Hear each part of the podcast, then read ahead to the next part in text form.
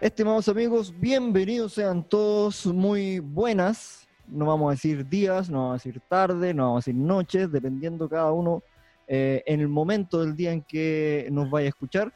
Vamos a iniciar con este podcast, este programa dedicado a todos los artistas del Limarí, ¿ya?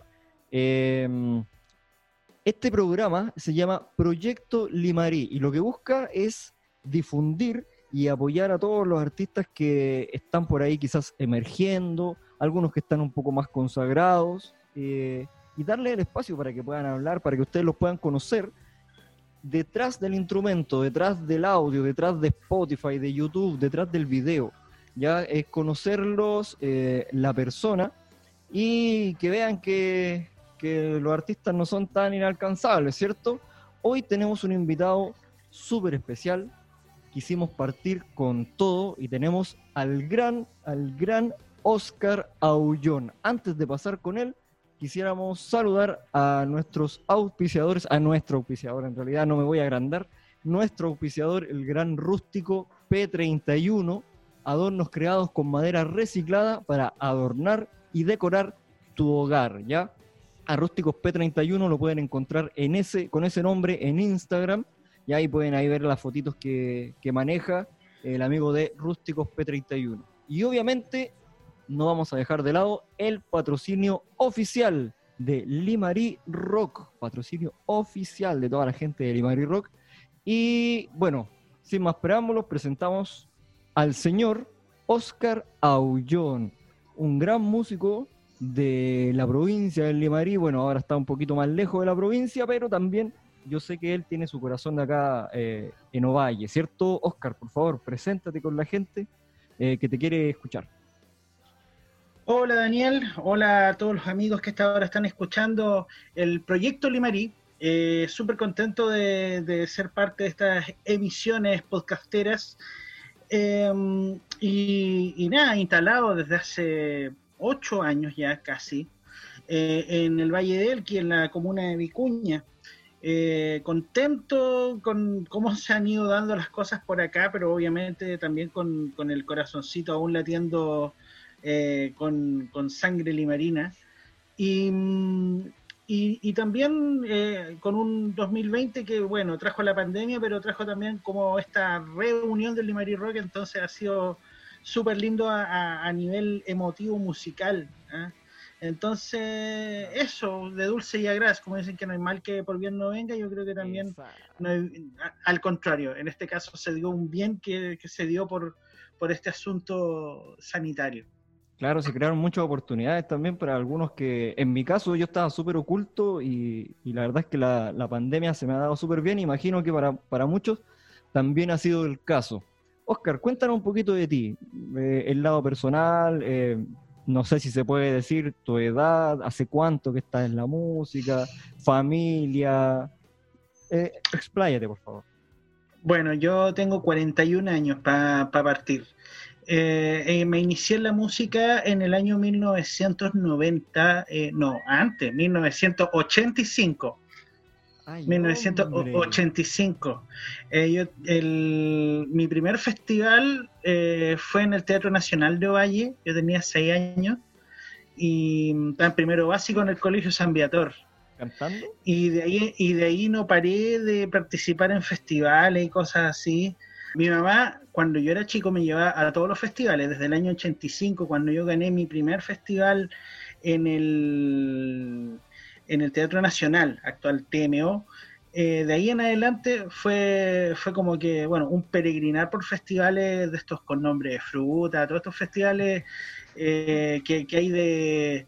Em, que, hay así festivales de la voz que se le llama, yo cantando canciones de, los típicos, porque que Luis Miguel, voz blanca, así, voz infantil, cantando canciones de Pablito Ruiz, todas esas cosas, bueno, todo eso. Y, aparte, en paralelo, estudiando en el Centro de, Educación Preescolar Municipal, el SEM, estudiando teclado. Porque, eh, bueno, en esa época se dio que el, boom de los sintetizadores a través del synth pop que venía de Inglaterra, de Estados Unidos y también del rock latino que, llenaba las radios. Entonces, por ahí, claro, yo quería ser Vince Clark de, de Depeche Mode o de Yazoo. Yo quería, yo quería ser, eh, yo quería hacer como los aparatos raros. ¿ah? Cosa muy bonita porque después con los años incluso hasta grabé un tema con ellos. Entonces, oh, bueno, ¿ah? han, pasado, han pasado cosas interesantes. Em, bueno, mi origen en Valle es eso. ¿ah? Eh, es partir muy chico, el año 85, estudiar eh, piano como hasta 1992. En el año 90 en el San Viator tuvimos una banda de covers de música andina que se llama Antigua América, a que tocábamos los jaiba, los inti, los quila, los iyapu, todas esas cosas. Eh, y después, eh, en, en, adelante, estoy hablándote así como el, en, ya en 1997, 98, yo ya había salido del colegio, yo salí en 96, eh, empecé a, tener bandas eh, ya con creación propia. Ah, había una que se llama Edison, eh, que, muchas de las canciones que después estrené con Polter las tocaba con esa banda. o sea, mejor dicho, las que toqué con Polter las estrené con Edison. También estuve en una banda de covers de, de Faith No More que se llama Tutankamón. Ah, y, y, yo era, y, yo tocaba, y yo era como una, y era como el, era, entre Mike Patton y Roddy Bottom, porque tocaba los teclados como Roddy Bottom y tenía que hacer las voces de Mike Patton.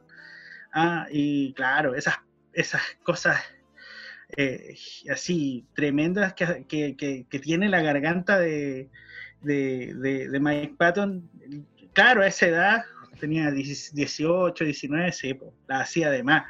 Ah, ahora no, quedo, pidiendo agüita, pero en esa época era, era, era impresionante. Así, me, acuerdo de, romperme la, la, garganta haciendo el final de The in the Grave o The Gentle Art of Making Enemies, que tiene hartos gritos y guturales y cosas así. Y bueno, y también me acuerdo que. Eh, ¿Fumabas en ese tiempo? Porque entiendo que el cigarro ayuda a que, a esos tonos medio, medio raspados. Sí, sí fumaba. Sí fumaba. Yo partí fumando muy chico. Ah, no lo, oye, si, tú eres menor de 18 y estás escuchando esto, eh, eh, es muy malo lo que, hace lo, que sí, hace mal fumar. Pero bueno, yo empecé a fumar muy chico. Yo como a los 11 años todavía me acuerdo así, oh. claro, chico mareado, así, todo verde, fumando. Nos juntaba, ah, en esa época, en esa época era como, hoy te voy a ser hombre, fuma. Sí, pues. Sí, sí, sí. Ah, ese tipo de cosas. Afortunadamente, no, después con el tiempo como que la, bajó mucho la, la bajó mucho la, la fumarola y, y, he logrado conservar mi voz, o sea, mantengo todavía una voz relativamente aguda, lo que me ha permitido hacer mi, mi, mi repertorio remontándome hasta años bastante tiernos de mi, de mi juventud, todavía ya siendo un, señor de 41. Así que... señor joven, joven todavía. No, sí. No, es que a mí me. Oye, bueno, cuento. A, propósito, como tú decís, Playet y todo, te cuento que, eh, aparte de, músico, yo soy, yo soy periodista, eh, tengo un diplomado en gestión cultural, trabajo como encargado de desarrollo institucional del Museo Gabriela Mistral acá en Vicuña. Aquí es algo así como, bueno, una persona que se encarga de la extensión cultural, que se encarga eh, de que pasen cosas en el fondo, y también de, de mediarlas, de, eh, de generar eh, todo el, entorno de comunicaciones de la institución. un gestor. Y, sí, un gestor, un gestor ah, ah, de comunicaciones y, cultural. Excelente. Y, y, bueno, lo que, lo, que, a lo que, a lo que quería a lo que quería ir, o sea, eh, siempre como que había una como un ping-pong entre, entre, entre la cosa comunicacional periodística y, el, y, la, y la cosa musical, como que una cosa potencia a la otra. Ah, eh, la, música, la música de repente me ha abierto puertas para, para cosas periodísticas y viceversa. El, el, en la música, el periodismo a veces me ha abierto otras puertas. Entonces, súper súper equilibrado en ese sentido. Creo que, que de las carreras no musicales que, pude optar cuando salí del colegio, opté por una que me permitió eh, probar lo mejor de ambos mundos. Qué buena. Oye, una, una pregunta que me quedo dando vuelta porque ambos somos viatorianos. Yo también estuve en el, en el San Viator. Em, ¿Quién era tu profe de música? A ver, en, en una primera instancia tuve al, tuvimos ahí en el San Viator al Iván Ardiles Vallejos, que después fue profesor de música de la Amalia Rasuri. Ya. Eh, Iván Ardiles, no, buena onda, al hombre le gustaban los coros, le gustaba hacer coros. Y nuestro curso particularmente tenía muy buenas voces, muy buenos cantantes, entonces en- eh, como que, ponte tú, eh, él hacía arreglos corales de temas de, de José Luis Perales, por ejemplo, de cosas muy ochenteras, ¿sí? hay que pensar, hay que pensar, sí, pues yo cuando, Sí, por yo la cuando era cabro- contextualizar. Claro, claro. Entonces, cuando yo era cabro chico, eso era como lo que estaba de moda. Y, imagínate un grupo cabros chicos como de 8 o 9 años cantando canciones de José Luis Perales en unos arreglos corales así, con voces haciendo terceras y quintas. Se, se sentía muy bonito. Genial. Y, y lo otro, eh, después vino, cuando yo estaba, yo estaba como en sexto básico, llegó el, el- el estimadísimo, ah, el ¿El estimadísimo y, leg- y- y- y y legendario Juan Botas. Juan Bota. Juan Botas, Juan Francisco Rojas, el legendario. Ah, que, bueno, de partida... ¿Cuántas generaciones ha sacado? Sí, pues él llegó el 90. Él llegó el 90. Está, cacha, está cumpliendo 30 años en el colegio el Juan Bota. Le va a mandar un saludo. Ojalá pueda Sí. escuchar dos de sus alumnos de música. Estamos acá conversando de generaciones totalmente distintas. así que un, un cariñoso saludo para el, el gran Juan Francisco Botas. Juan Francisco Rojas. El, Juan Francisco el- el- Rojas, más conocido como el Botas. sí, pues, no, no, tremendo. tremendo pues yo, eh, bueno, cosas que, cosas que, que me acuerdo. Bueno, mis segundos estudios de piano, entre comillas, o de teclado, fue fueron con él, pero ya de manera particular. Él iba los sábados para mi casa y, y- y me, me- enseñaba y todo. El problema es que yo siempre fui muy porro y muy paila. ah, eh, y, y, le- y lectoescritura, pésimo, malísimo. Ah, entonces, Pero tenía paciencia, era hombre. Sí, paciencia. Y no, y lo- ¿sabes qué? Yo me acuerdo la primera vez, po, coincidió con el año en que en el Festival de Viña tocó Chip Trick y tocó Europe, que para mí eran increíbles. Y él en cambio dijo, no, a mí no me gusta Europe, a mí no me gusta Chip Trick. Y con, esa, con, con ese tono que, que él se ponía detrás del micrófono así, y, para los que no conocen a este profe, es un profe que en su sala de música él eh, habla con un micrófono. Ah, él- se sienta detrás de su teclado y con un micrófono. weón. Cualquier, eh, cualquier similitud con, con lo que hizo, con lo que hizo Daniel o lo que he hecho yo después es mera coincidencia. Sí. Y, y- y con un tono así muy calmado, pero, pero muy consistente, te enseñaba música. Eh, hacía, cantar a, hacía cantar a todo el curso. eh, muy bueno para prestar la sala, que eso era muy bueno también. Tenía, tenía algo que lo hacíamos enojar mucho nosotros, que no le gustaba que sonara cumbia en la sala. Y era, era, era- no, era mal anotado y tenía la- el sistema, no sé si lo habrá tenido, de anotar tu nombre, una rayita, la segunda vez, dos rayitas, y a la tercera, al libro. Y Oye, pero, cumbia, claramente tenía oye, ojo. a subir. Ojo, ojo, ojo, que la cumbia en aquel momento era como el reggaetón ahora. Sí, pues, Ah, sí, pues. sí, era- era- sí, era, era una cosa así. Ah, porque sí, la, cumbia con el tiempo ha, ha tenido un ha, ha tenido sí una evolución y una reivindicación social y cultural muy importante, pero en esa época En esa época. sí. la, cu- la cumbia sound era como que ahora saliera con un Bad Bunny con un o como con un eh, J Balvin, una cosa así. Y, y le ardía, me acuerdo, le ardía. Sí, pues. Oye, parecemos viejos conversando, Oscar. No somos tan Sí, no, no, para nada, pero está bien, o sea, me gusta esto de hacer memoria, es un buen ejercicio. Sí. Y, y- y aparte, aparte, como que libera el asunto, porque tú tuviste una presentación bastante grandilocuente, que, que le agradezco de verdad, cuando dijiste el gran Oscar Abullón. Y no sé si tan gran, pero es bueno esto, la, la conversación así como bien sincera y tener puntos en común con los cua- el- Sí. frente a los cuales dialogar. Sí, sí, sí, sí. Mira, yo estuve en el, en San Viator porque yo tengo 30 años, eh, entre los años 2000, a ver, no me acuerdo bien, 2004 2007, sí, sí, creo que porque yo estudié la enseñanza media, y en esos tiempos, entre 2004 y 2007, tú ya estabas en el proyecto Polter, ¿o no? Sí. Sí, Polter, Polter parte en el año 2001 porque yo me cansé ya de estar en tanta banda, en tanta cosa. Estuve en una en otra banda que se llama La Base, que no entiendo ese nombre por qué se llama así, que es con el con el gran, gran, gran eh, bajista de jazz Gerardo Toro. También estuve en otro grupo que se llama Fusion Unplugged, oh, qué nombre más horrible, ah, con otro gran, gran tecladista que es Eduardo Cuña, que actualmente está tocando junto a Patricio Mans. Y, sí, pues otro, ahí tenía un par de limarinos gigantescos, así, grandes músicos, eh, y tuve la suerte de compartir elenco con ellos en, diferentes proyectos.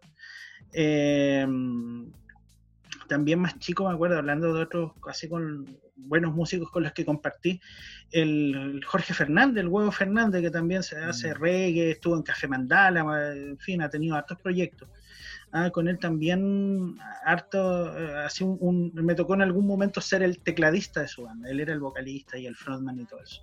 Entonces, bueno, ahora con, respecto a Polter, claro, parte el 2001, eh, el año 2002 nos ganamos nuestro Fondart, en, la época del San Fondart, nos ganamos el Fondart, hicimos a las perdidas, de verdad, porque nosotros íbamos a dedicar, teníamos un ítem eh, que era papelería y promocionales, para vender el disco, en una época en que se vendían discos todavía en las disquerías, teníamos para desarrollar papelería para, que se vendiera en la disquería del, la disquería Cervantes, cuando todavía existía la tienda Cervantes. ¡Hola, oh, me siento muy bien. Ah, eh, eh, donde está el ahí en el, en el centro de Valle. Entonces, eh, de repente fue así como, bueno, y si reitemizamos ese dinero y en lugar de hacer tanta papelería y tanta cosa, hacemos un videoclip. Y, aparece, bueno, aparece Eduardo Pizarro, que después fue el director del SECA. Aparece un amigo de él que trabajaba con, con, él allá en Santiago, en Chile Films, que se llama Leo Elgueta.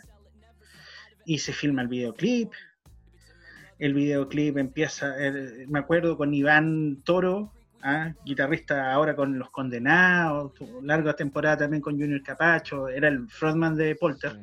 Me acuerdo haber estado con el programador de videos de Vía X, mostrándole el video, así, así pero en la más guaso, así, el, los show ahí llegando a Santiago a, pasarle el video al, director de programación de Vía X y, nos, sentamos a verlo con él. Y, de y, nosotros más nerviosos, sí, pero no se nos movía ni un músculo. Ay, el loco así empezó y de repente empezó a mover la cabeza y nosotros, mmm, ya le gustó. y empezó a pasar el video en vía X, estoy hablando eh, finales del 2002. Disculpa, ¿de qué ah, canción era el... De En Soledad, de Soledad, que fue era, era, como el single por antonomasia de, de Polter. Y... Mm, y bueno, el, me acuerdo que pasaron después algunos meses, esto fue como justo en esta época del año, con octubre, y, en, yo, yo era muy, yo en Polter era el gestor cultural y hice que la banda eh, concursara en una, en una competencia, eh, como una batalla de las bandas que hacía audio música. Y, y ganamos la posibilidad de tocar en la batuta con una banda que se llamaba Termita Termita resultó que, que era una banda que además tenía su propio sello. Eh, nos pescaron, pero sí, meteórico, te juro. En 2001 estábamos en el, en el negocio de mi mamá, en la José Tomado Valle, y el 2002 ya estábamos firmando con un sello, teniendo un video en VX, y, y, más encima en audiomúsica, o el, el, gallo de Termita nos dice, oye, yo conozco a Javier, Javier Campos, que es el programador de MTV Latino. y, y, el compadre nos dio la dirección de él, todo así súper ejecutivo. Dijo, mándale un mail. Ah, te estoy hablando de la prehistoria de la internet. a, la internet telefónica.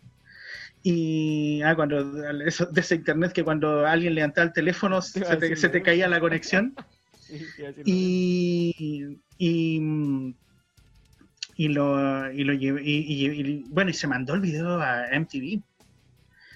Y, y de repente, en marzo, ponte tú hace los primeros días de marzo, me llega, porque yo, yo había mandado el mail primero, me llega un mail de respuesta. Nosotros ya habíamos perdido toda esperanza, porque lo mandamos en diciembre.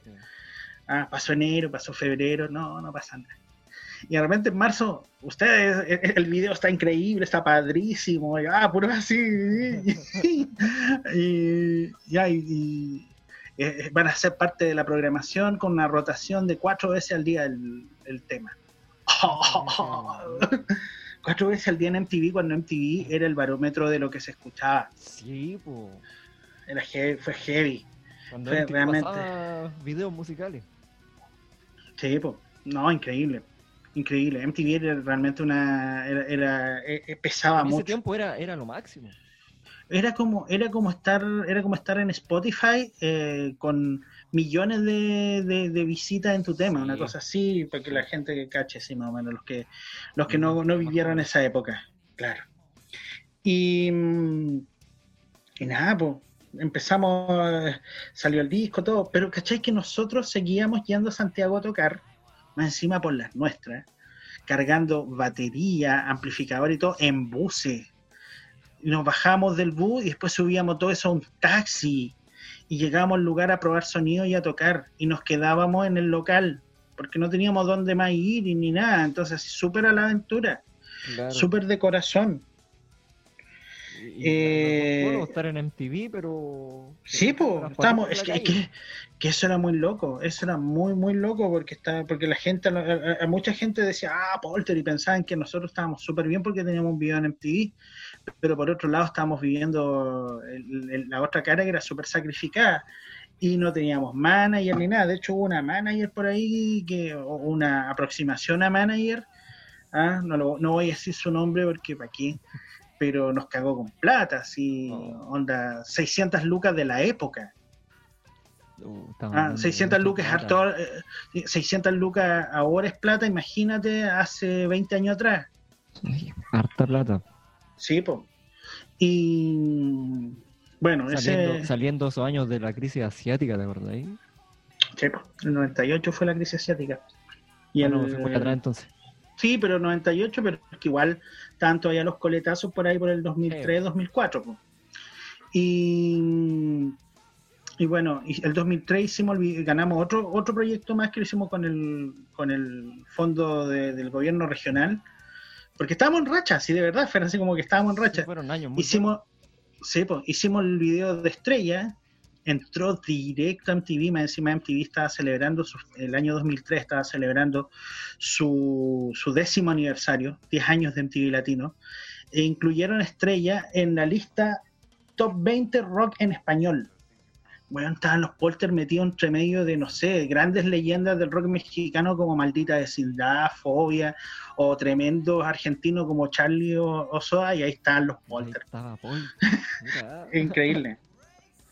Es increíble, o sea, de verdad, de no creerlo. y... escuchemos un temita de, de Polter eh, para seguir conversando esto. Sí, dale, dale. Mira, vamos a escuchar un tema que se llama Gotas de Agua. Exactamente, mi favorito, por eso lo, vamos, a vamos, a tocar y dice, sí, porque todos dicen, ah, pero ¿por qué no toca en soledad? ¿Por qué no? No, no, yo, yo sí, yo incluso ahora en mis actuaciones eh, solistas sigo tocando gotas de agua. Es un buen tema. Más linda. Sí, sí, aparte que está lleno de reminiscencias de cosas que a mí me gustan, los Beatles, los Beach Boys, en las voces y todo eso, sobre todo la época del Pet Sounds de los, de los Beach Boys, entonces, obviamente, es mi favorito. Ya, vamos a escucharlo entonces y a la vuelta seguimos conversando con Oscar Aullón.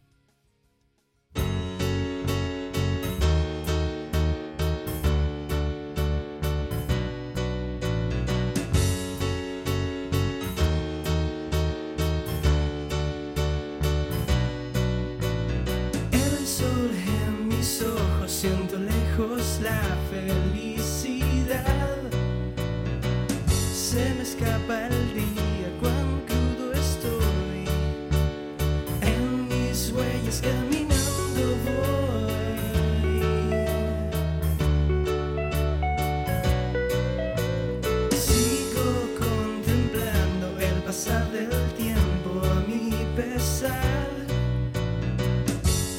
se ilumina, tú estás allá.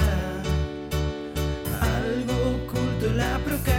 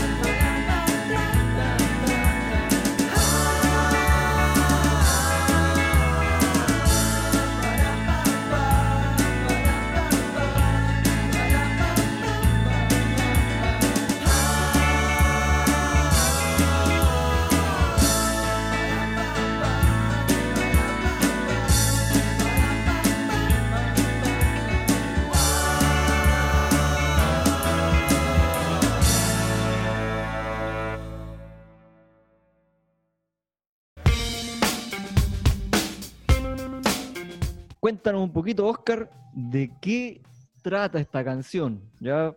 De qué, ¿Cuál es el trasfondo? El trasfondo eh, es simplemente que quería hacer una canción como Brian Wilson. De verdad, no, nada, ninguna. Hay, todas las otras canciones tienen alguna historia, las canciones de Polter tienen alguna historia detrás y todo vivencial, pero esta es simplemente que em, en esa época el HBO llegaba no, no como premium, sino que gratis a través del cable color en Ovalle.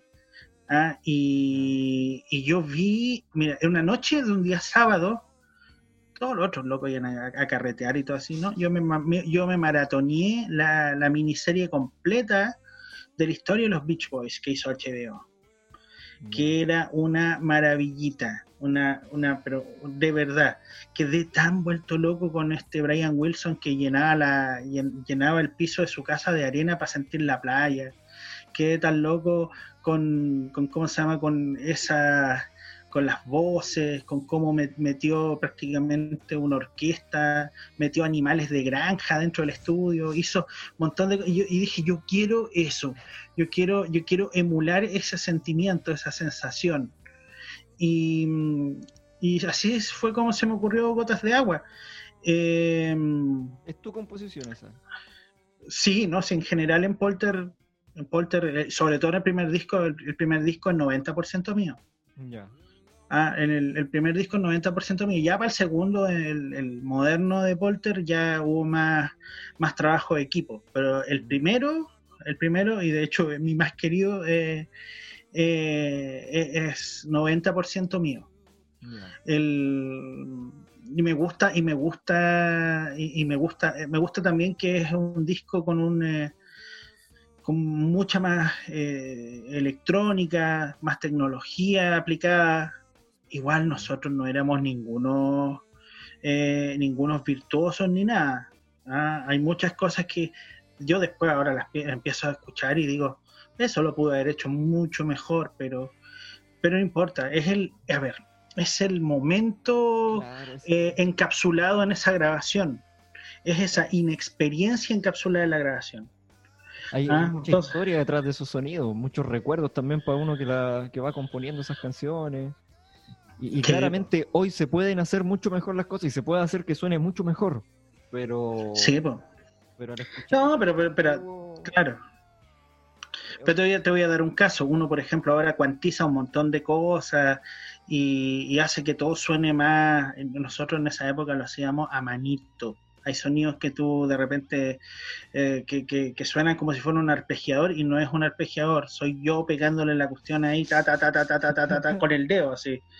Eh, ah, entonces, eh, tiene, muchas imperfec- tiene muchas imperfecciones pero esas mismas imperfecciones son las que lo convierten en un documento eh, muy, muy acabado de su época, muy, muy preciso de su época.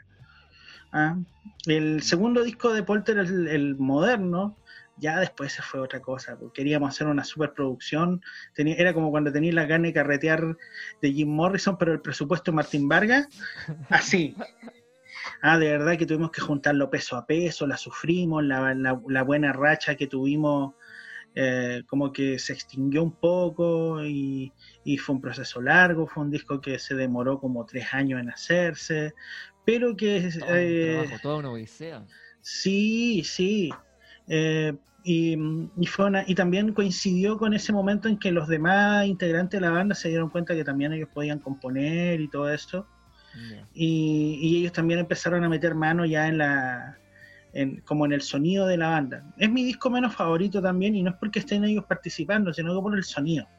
Creo que el primero tiene un, tiene un sonido más identitario, eh, más, eh, más nuestro, por decirlo de alguna forma, más, eh, eh, más inédito. En cambio, el segundo, como lo grabamos en los mismos estudios que grabaron los Bunkers, con el mismo sonidista que grababa con los Bunkers y con Ángel. Parre, con los tres y todo eso. Sí, es increíble, pero, pero le quitó personalidad al sonido. Ah, claro. Sonamos como otra banda chilena. Ya. A, a mí me gusta más el primero porque el primero no suena, suena como nada de lo que había en esa época. En cambio, el segundo, ah, yo escucho y, y no sé, no, no, no, no, no estoy tan, no estoy tan conforme. Ah, suena, sí, ¿Y qué pasó con, con Polter? ¿Cuándo fue el momento que dijeron "¿Sabes que ya no, no más? yo creo que empieza a pasar ahí, pues, empieza a pasar ahí. Yo me empiezo a aburrir. Yo, yo, yo, yo, yo, de hecho, incluso lo tengo como mi, como mi mantra, como mi frase en, en mi Instagram. Ah, me aburro fácil de lo estereotípico. Y empezamos a hacer el estereotipo de la banda chilena, ah, en el sonido y todas esas cosas. Y eh, eh, eh, quise, quise, quise pegar un volantazo eh, pa- para retornar a un sonido que nos fuera más propio. Postulé a un fondo de la música nacional y ganamos. Empezamos a producir un álbum con un productor que ahora está en Nueva York, que se llama Sokio. Y, mm, y, el, y en el ir haciendo ese disco me di cuenta de que como que a los otros no les gustó tanto.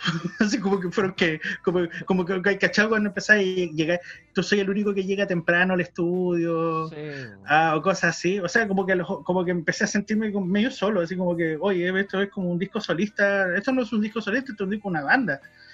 Y, y empecé a sentir eso, porque que como que se está, como que, como que ya no, no había la, la misma buena onda. Y, y yo creo que también sí, en cierto sentido, fue culpa mía porque quise pegar el volantazo.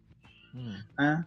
Ah, yo, yo, mira, es que para- en, en la interna, a ver, eh, en la, en- en la externa, Polter era, Polter era una banda liderada por un frontman que era Iván, pero en la interna, eh, el que hacía las canciones, el que hacía la gestión, el que era el manager y, y además eh, trabajaba la producción musical y etcétera, era yo.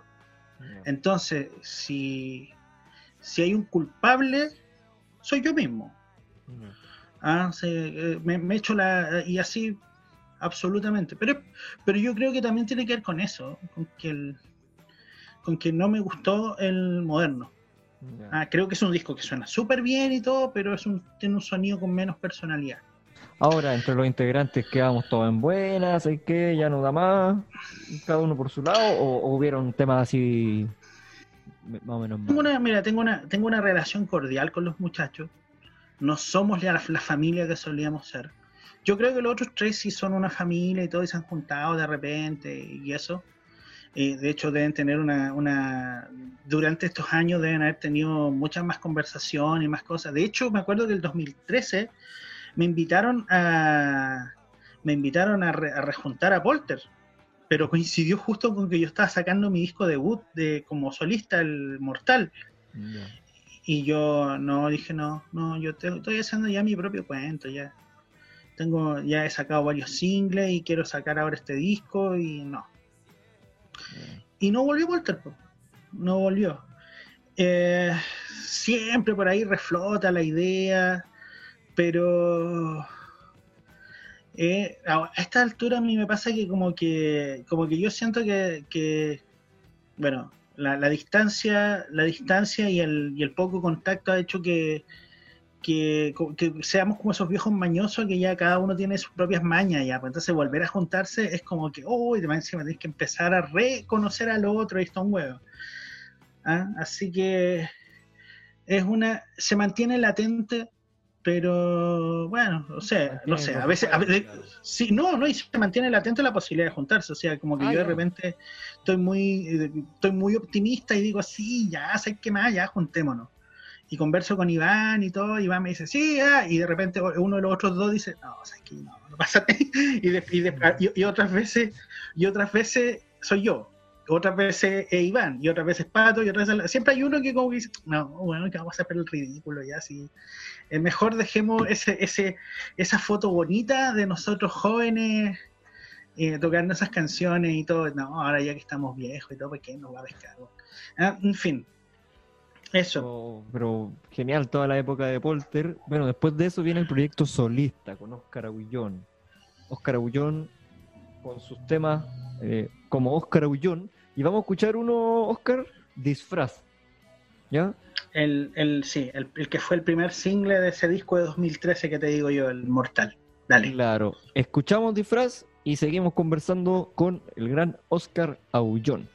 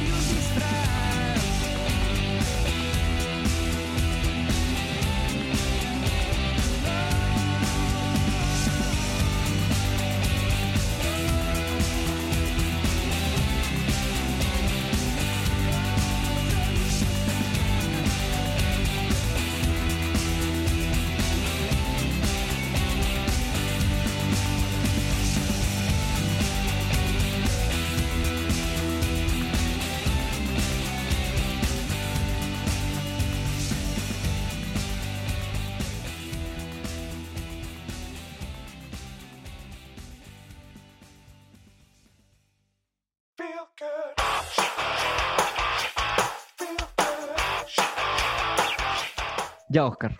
Estamos de vuelta, acabamos de escuchar Disfraz. Y cuéntanos, ¿cómo nació todo esto? ¿Cómo fue el tema del primer álbum solista y esta canción?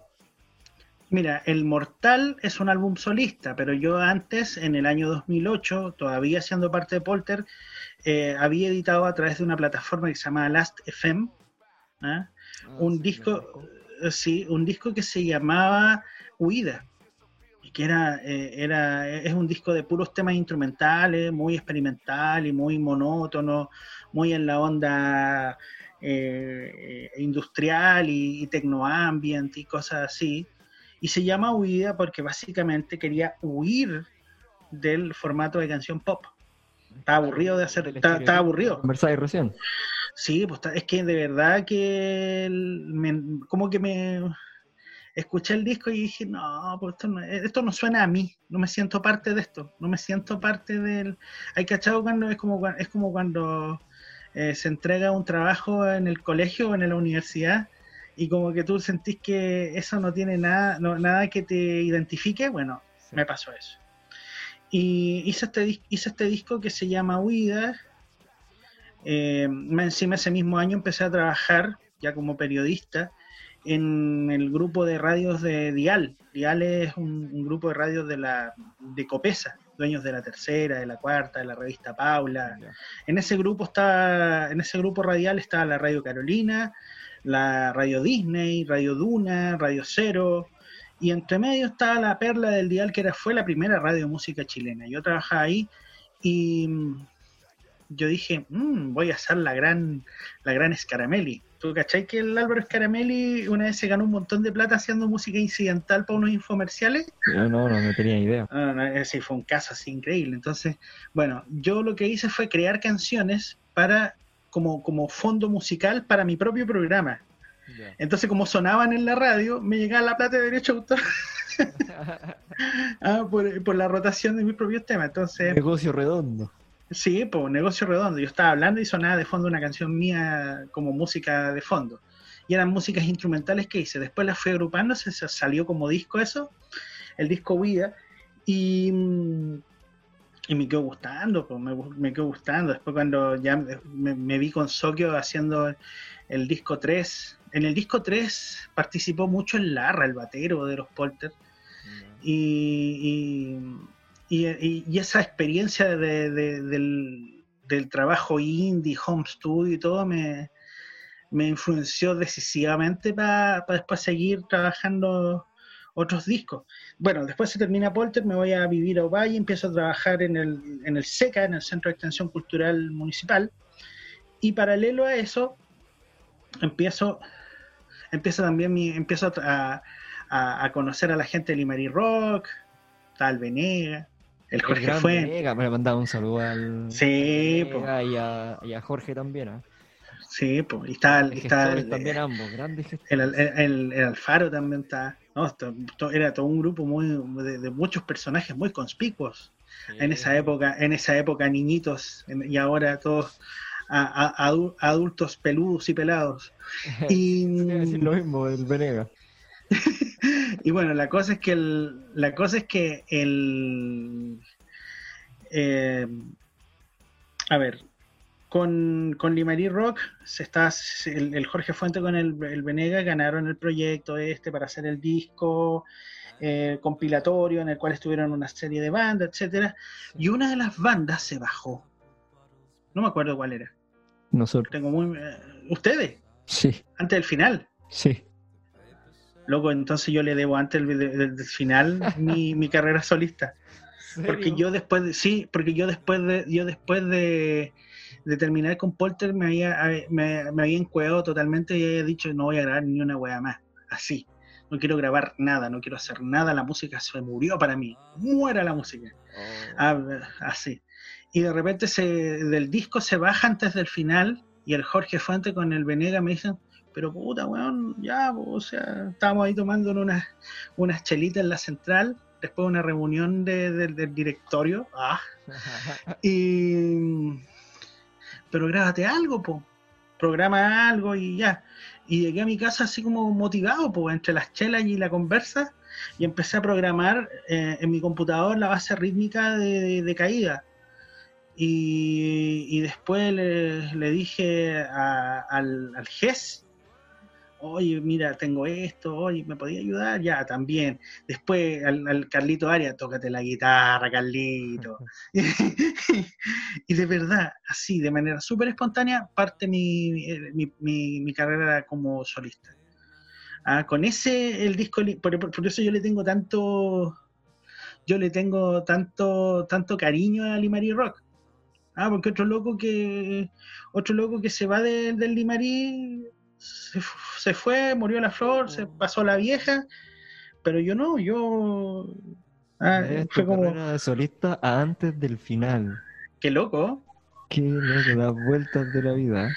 las vueltas de la vida. nosotros Y- teníamos la canción lista, yo me acuerdo que parece teníamos todo listo, ensayado y todo, y, y nunca pudieron coincidir nuestros tiempos. Y, al final Cacha. ahí quedó, sabéis que no, sabéis que Venega, en ese tiempo el contacto para nosotros era el Venega, no, sabéis que no va a poder tocar porque no nos da el tiempo, este tipo está con muchas pruebas en la universidad, ¿no? y, y al final, y ahí quedó. Sí, pues en el caso, en el caso de, de- de lo que pasó ahí, es que los chiquillos en el proyecto se habían comprometido a un número específico de canciones que tenía que tener el disco. Entonces, que no hubiera, que faltara una, era faltar a los objetivos del proyecto. Entonces fue así como que prácticamente tuve que sacar del, del sombrero, así como los magos, así, sacar una canción. Y me salió tan sincera, man porque caída eh, se refiere al, al chancacazo de haber vuelto Valle. Eh, eh, haber vuelto Valle después de, de haber tenido todo este tremendo periplo como, de 10 años con Polter, de, de, tantos, eh, entre comillas, triunfos, pero también muchos sacrificios, muchas veces así, no sé, por dormir en el suelo de, una habitación y cosas así. Bueno, todo eso, se me vino toda esa película en mi mente y e hice caída. Y caída es eso, es la esperanza de un tipo que, que, piensa, que, que piensa que el futuro puede ser mejor, pero que ahora está en la oscuridad. Por eso dice recomenzar desde la oscuridad, dice la canción. Y, y, y después, bueno, saqué, saqué los discos, después pasó que a la Marta Lobo no le fue ni por ahí en las elecciones en Ovalle, y, y- y el alcalde que siguió, el, el Rentería, nos sacó volando a todos, empecé a buscar pega, eh, me postulé a, postulé a varias cosas entre medio, me acuerdo, postulé al Museo de la Memoria, postulé al Centro Cultural Matucana 100, que- quería quedarme en Santiago, pero de repente alguien me dijo, anda a la subdirección de museo. Y en la subdirección de museo había un puesto en Vicuña. Y, dijeron, bueno, es que tú eres de la región, a lo mejor, y di la entrevista, eran un montón de pruebas que había que dar y todo. Y en el concurso para el puesto quedé, y aquí estoy. Y aquí estoy. Genial. Harto años ya. Sí, po, harto, harto. Más encima que en Vicuña ya, ya tengo mi familia, tengo una hija preciosa, ah, una, ah, una, una, mujer, una mujer que me quiere, eh, casa, bien. no, eh, es otra, es otra vida, es una vida muy diferente a la, a la vida de Ovalle, pero Eso te iba a decir, Pero- Eres un adulto responsable. sí, me he convertido, me he convertido en un adulto responsable. Qué Me increíble. convertí en lo que juré destruir.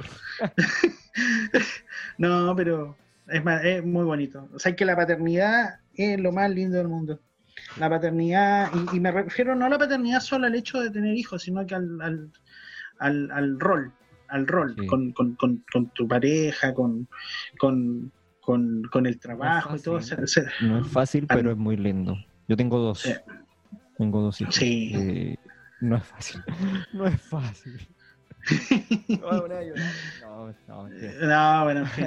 Oye, y, y bueno, después saqué, saqué otros discos, otras cosas. Eh, la trampa de la evolución fue el disco siguiente en el año 2016, un disco que me quise dar el gusto de grabarlo con una filarmónica. Y sí, sí. Es un disco que lo grabé con la orquesta, eh, con la orquesta filarmónica de la antena del- de la Academia Pedro Aguirre Cerda. ah, bajo la, la dirección del maestro eh, del maestro Jorge Leguá. O sea, aquí estamos hablando de palabras mayores ya. No, es darse un gustazo. no, no hice mal en la presentación. No, pero es que, es que, a ver, no, no, está, no es tal. Sabes que yo, yo de verdad que me manejo con recursos muy, muy bajos. Yo, yo todo lo hago con autogestión. Aquí yo, aquí no hay un, una super, una super billetera detrás. Ah, y cuando te digo grabar un disco con una, con una filarmónica, es porque, porque vais y, y hacían la más Colón, habláis con el director y el huevo Colón, pues así estáis delante de la reina diciéndole que la tierra es redonda y toda la cuestión, y bueno, y yo tengo esa, yo tengo esa, Ese es- ese talento, sí, ese don de, de, de, ir donde una persona y decirle, mire, es que esto, mire, y si lo hacemos así, ya está, y, y le cuadra y, y- y le vendo el asunto y, y, se, y se une a mi cruzada y etcétera, y es así. Y, mm, y con el caso de la trampa de la evolución fue eso. Eh, un disco que a, a mí de verdad que también lo encuentro... Es un, a ver, son nueve canciones, cada canción es un episodio, es como se lee como un libro. Entonces es un disco conceptual que narra las aventuras de un ser sintético que habita un eh, mundo, un planeta Tierra del futuro, distópico, contaminado, semidestruido, semiárido. Piensa en Mad Max, en, Mad Max, en Wally, en cualquiera de esas películas que te muestran un mundo que ya fue, que, que ya fue devastado. Claro. Y, y este personaje, ¿Estás eh, bajo en ese- efecto de algún estupefaciente en ese, en ese momento? no, para nada. Yo soy un gran lector de música ciencia ficción. ya. O sea, No, no, de música, de literatura de ciencia ficción. No, no, no, no. Yo- No cualquiera hace eso que.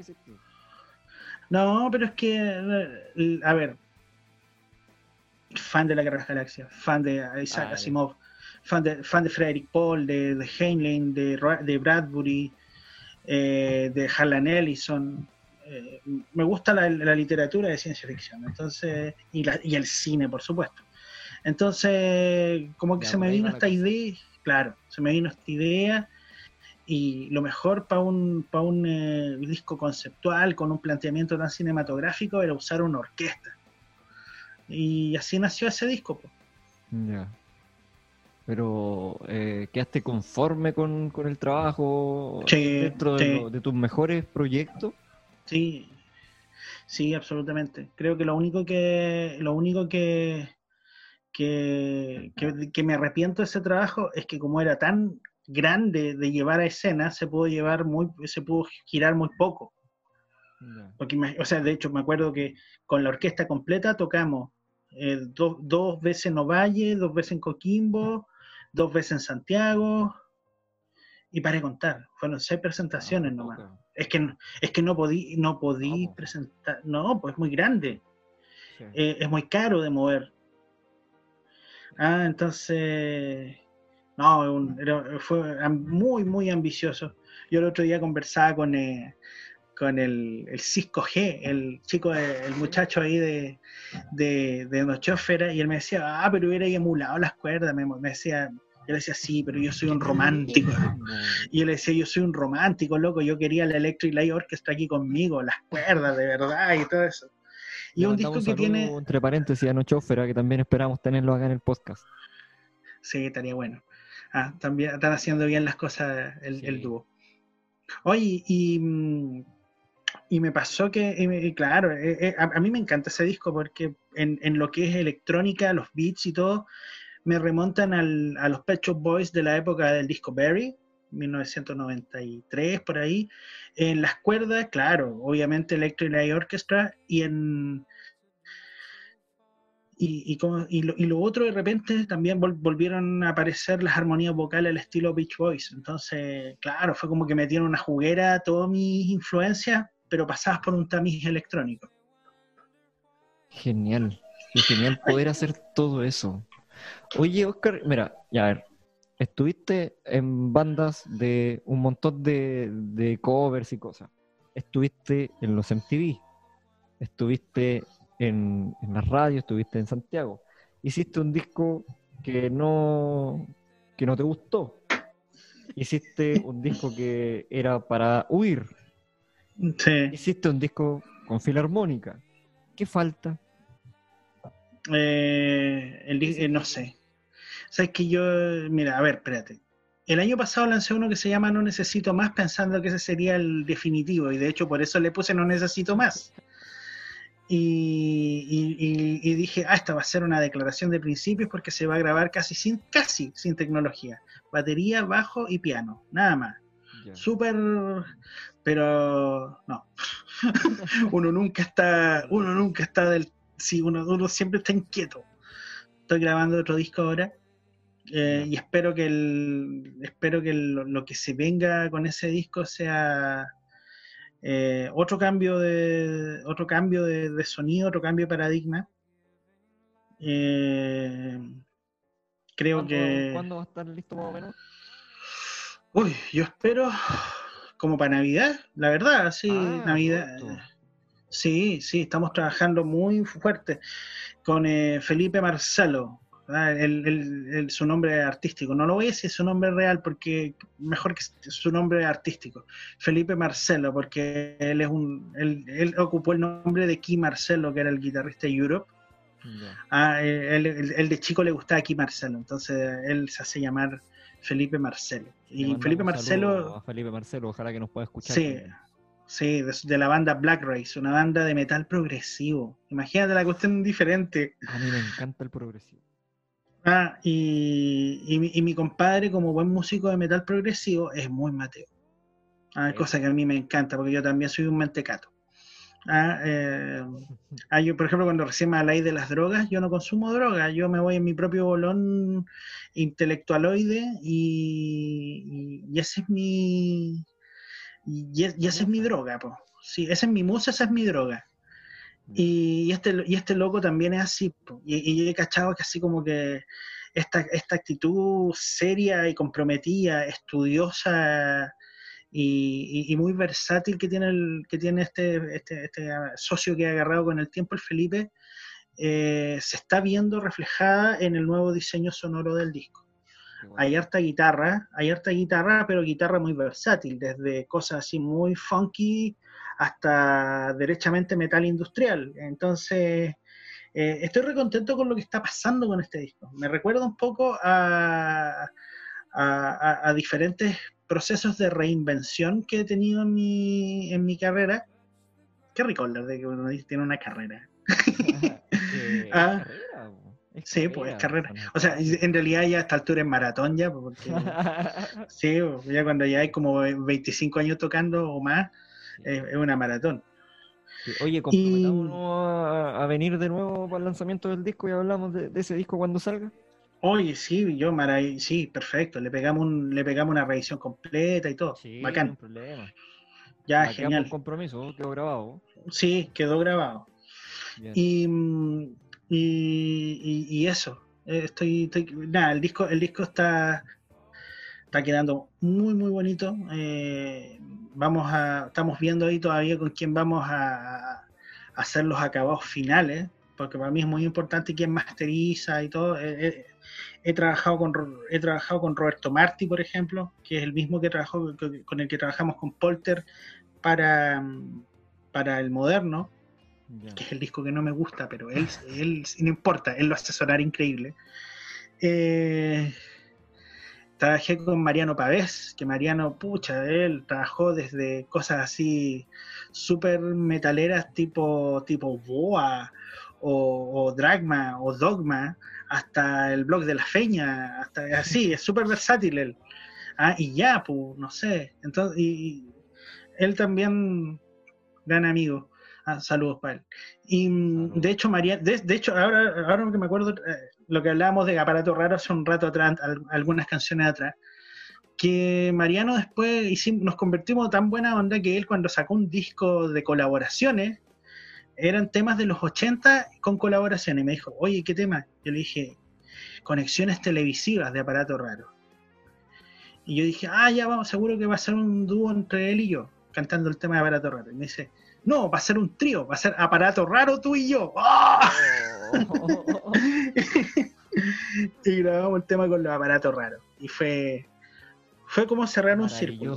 Sí, pues imagínate, para mí fue muy epifánico a los seis años, ver calibración en el programa Prisma Juvenil en 1985, en mi tele a color Antu en mi casa, y después conocer a los aparatos raros de verdad, po, y grabar un tema con ellos.